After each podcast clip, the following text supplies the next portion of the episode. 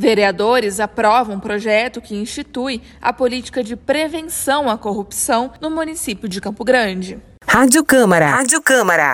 O projeto, de autoria do vereador Pape, foi votado em primeira discussão e tem o objetivo de prevenir a prática de atos lesivos ao patrimônio público, garantindo a transparência de informações.